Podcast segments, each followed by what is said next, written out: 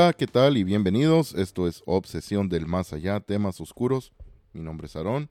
El día de hoy me encuentro solo, no están Benjamín y Luis, como normalmente estamos los tres grabando, por cuestiones de trabajo y los horarios que no se han dado para estar los tres juntos y poder grabar, pero próximamente ya estaremos, estaremos grabando. El día de hoy les tenemos una historia que nos compartió un seguidor y gran amigo de la página, Daniel Oleguy, y le mandamos un saludo y un fuerte abrazo hasta Argentina. Daniel nos platica sobre su exploración del parque de atracciones abandonado de Vizcaya en España. Realmente una historia muy interesante, muy buena. Vamos a empezar con un poquito de información sobre lo que es el parque de atracciones este donde investigó o exploró Daniel Oleguy.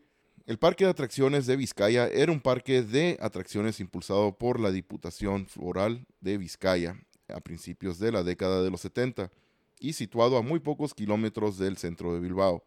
Las autoridades provinciales vizcaínas lanzaron una convocatoria pública proclamando la necesidad que se sentía la provincia de un lugar abierto que sirviese de recreo a personas de todas las edades con unas instalaciones que combinasen lo moderno y lo clásico y que ofreciesen el medio para el ocio más limpio y natural. En 1972, la excelentísima Diputación de Vizcaya otorgó su confianza a la Sociedad Parque de Atracciones de Vizcaya, que fue expresamente constituida por tres entidades financieras y la empresa Parque de Atracciones de Madrid para la construcción y explotación del recinto. Los trabajos comenzaron en 1973 y el parque se inauguró en 1974, manteniéndose en funcionamiento durante más de 15 años hasta que fue clausurado en el año 1990 debido a la baja afluencia de público. Actualmente se encuentra en desuso y en estado de ruina. Pasaron varios años y en uno de mis viajes a Euskal Herria, un amigo mío me contó la historia. En aquellos días, no más llegar, realicé una tertulia con colaboradores y seguidores de Facebook, entre los que estaban José Mari y su hermano Iker, dos exploradores urbanos con quienes habíamos chateado durante años. Finalizada la reunión, Iker se acercó y me lanzó a modo de desafío. Este fin de nos quedaremos la noche de sábado hasta el domingo en el Parque de Atracciones de Vizcaya. Está abandonado desde hace muchos años y aún tenemos muchas cosas por verificar. La construcción está bastante entera y hay muchos relatos de actividad paranormal en ese lugar. Podremos estudiar el sitio y con nuestros equipos verificaremos que hay de cierto en las decenas de historias que se cuentan de ahí. Podríamos aceptar que vinieras con nosotros si te animas y aceptas y cumples nuestros protocolos. Todos los exploradores urbanos que tenemos cierta experiencia guardamos un cierto tipo de protocolo, donde se explica una serie de procedimientos operativos para determinado tipo de eventos. Cumplirlos es fundamental para una buena exploración, aunque ésta tenga sobresaltos de cualquier tipo. Ni siquiera lo pensé, voy con ustedes. Quiero ver qué tan buenos exploradores sois y si podemos hallar algo interesante. José Mari respondió, bueno, por fin, compartiremos una exploración contigo. Eso me gusta, siempre podemos aprender algo nuevo y esta vez aquí en Tierra Vasca. Tienes cuatro días para prepararte. Te pasaremos a buscar en el utilitario el sábado por la mañana. No te preocupes por los equipos porque tenemos todo, solo lleva ropa liviana. Pero volvimos a reunirnos el viernes en una cena en casa de Iker. A los postres hablamos del día siguiente. José Mari trajo un plano del sitio.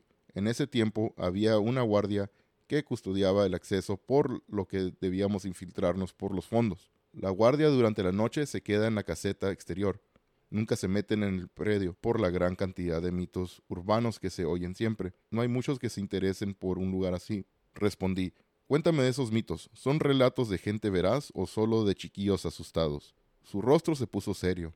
Los cuidadores han cambiado en infinidad de oportunidades porque renuncian después de algunas noches. Dicen que ven luces en el interior, hay sonidos, sombras que se mueven, conversaciones en salas vacías, Además está la historia de los hermanitos que se accidentaron y fallecieron ahí.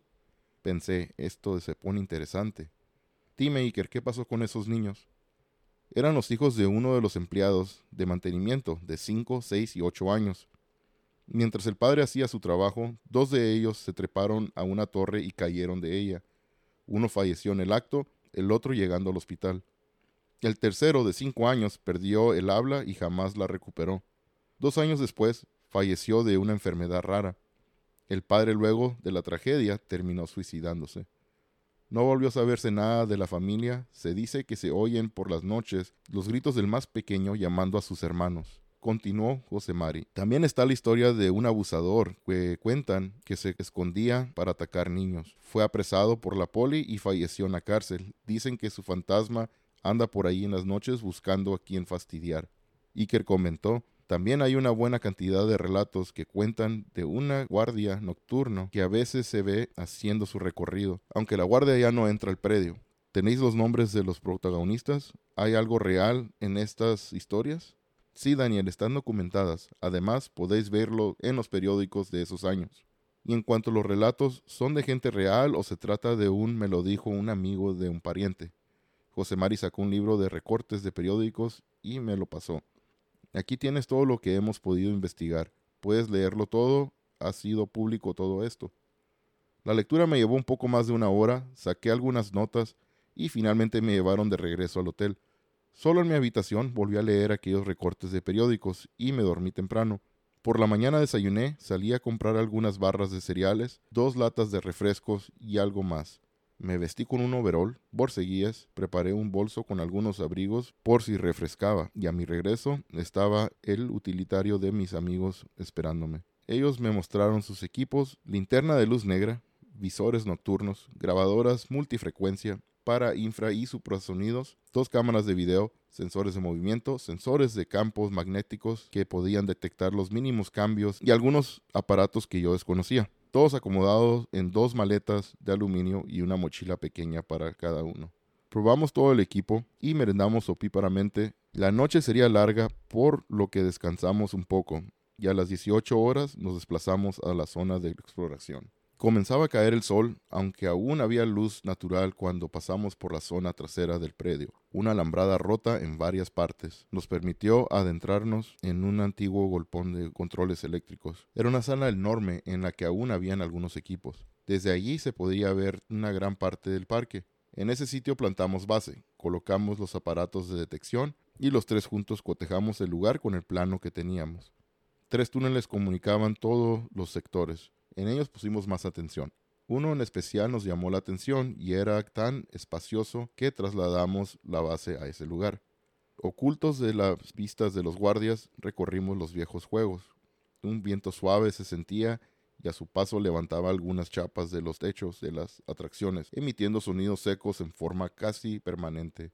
Iker activó la grabadora multifrecuencias durante todo el trayecto. En el túnel base los escuchamos con atención, Debo confesar que durante todo el tiempo que permanecimos en aquel sitio pude notar esa sensación de estar siendo observados o como si hubiera alguien más entre nosotros, cosa que no comenté inicialmente. Fuimos al lugar donde había estado la torre fatal del accidente y que en ese momento estaba a medio desmantelar. José Mari alcanzó a notar alguna aberración magnética, Marcó el punto en la grabadora luego de hacer preguntas como si allí hubiera alguna entidad de cualquier tipo. Solo se registró una serie de variaciones electromagnéticas, pero nada más. Nos dirigimos a la vieja caseta de la seguridad donde pasaban la noche los vigilantes.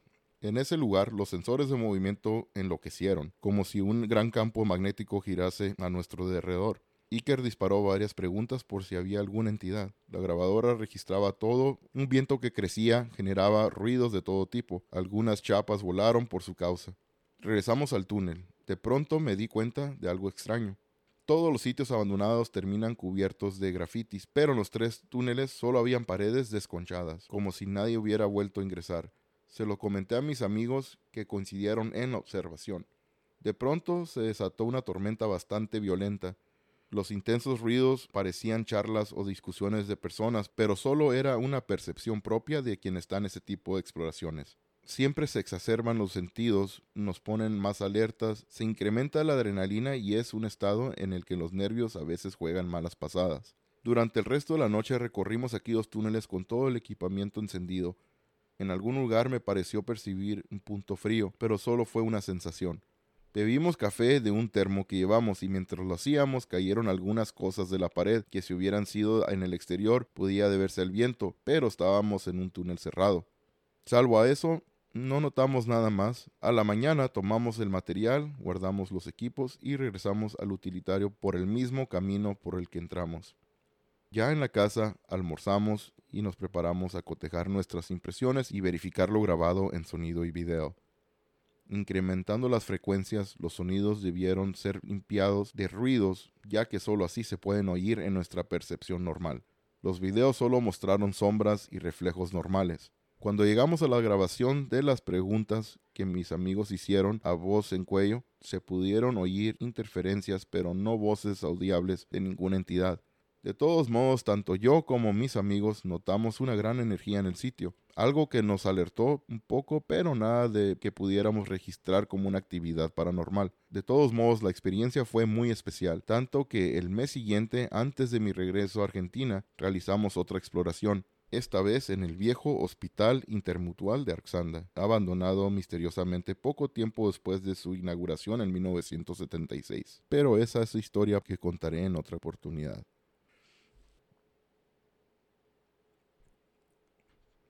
Muchísimas gracias Daniel por habernos compartido esta historia. Muy buena historia, de verdad. Lo que es el parque este es algo, algo buenísimo, ¿verdad? Es, una, es algo que cualquier investigador, cualquier explorador de paranormal eh, le, le encantaría ir a investigar o explorar un tipo de un parque de atracciones de este tipo y más, mucho más cuando hay, hay casos documentados como el accidente de los niños, como el, mismo, la persona esta, el hombre que, que, buscaba niños en el mismo parque para hacer sus maldades, que terminó yendo a la cárcel y falleció. También igual como los de los ah, guardias que cambiaban de trabajo, dejaban el trabajo al poco tiempo empezar ahí por haber presenciado algo paranormal, algo inexplicable. Cuando hay casos documentados de ese tipo, hace todavía más interesante esta exploración e investigación. Y lo único que pues puede pasar es que sí, tus expectativas pueden ser un poco más altas a cuando vas a ir a, este lugar y cuando vas puede que sí puedas obtener o documentar algo, algo bueno, algo paranormal que puedas uh, que pueda ser documentado, otras veces no. Como en este caso ustedes, pues al parecer fueron solamente sensaciones, a cambios en el ambiente. Sí hubieron unas que otras cosas, ¿verdad? Que no que fueron un poco inexplicables, pero pues no fue nada nada fuerte directo que hayan mirado sombras o cosas así, me imagino. Creo que sí leí que decía algo de sombras, pero en los videos que, que, que revisaron después, pero que eran sombras normales. No estoy seguro si eran sombras de ustedes mismos o si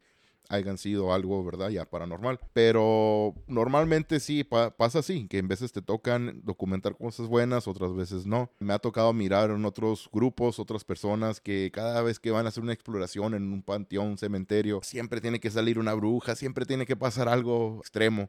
No sé si será nomás por parte de entretenimiento. Cada quien tiene su rollo y trabaja como ellos quieran. Nosotros como la obsesión del más allá nos gusta ser un poco, nosotros nos gusta ser serios, o lo que es el, la investigación. Claro que todos nos gusta divertirnos, pero cuando se trata de, de investigar, si es, algo serio que pues en veces nuestras grabaciones pueden ser un poco aburridas porque pues sí, estamos grabando algo y no nos sale nada, pero tampoco vamos a, a, tratar de inventar algo para nomás hacer un poco más interesante nuestras grabaciones, eso no, no trabajamos nosotros así, pero como les digo, cada quien hace los suyos y a otros grupos les gusta hacer eso, adelante, cada quien ellos, nomás que lo único malo que mucha gente pueden pensar que sí, ellos son paranormal y pueden hacerle mal nombre a la comunidad paranormal, pero yo me imagino que eso ya no es como más de entretenimiento que investigaciones paranormales. Muchísimas gracias a todos. Recuerden que nos pueden seguir por las redes sociales bajo nombre de Obsesión del Más Allá en Facebook, Instagram, TikTok, bajo el nombre de Obsesión del Más Allá sin censura en YouTube y para el podcast nos pueden descargar buscándonos bajo nombre de Obsesión del Más Allá temas oscuros. Si tienen alguna recomendación, alguna historia que nos gustaría contar, una experiencia paranormal, cuéntenos por favor, mándenos un mensaje por Messenger se pueden comunicar en Obsesión del Más Allá o también por nuestro correo electrónico obsesión del más allá 1 arroba gmail.com. Eso es Obsesión del Más Allá, número 1 arroba gmail.com. Les agradezco todo su tiempo, muchísimas gracias y nos escucharemos pronto.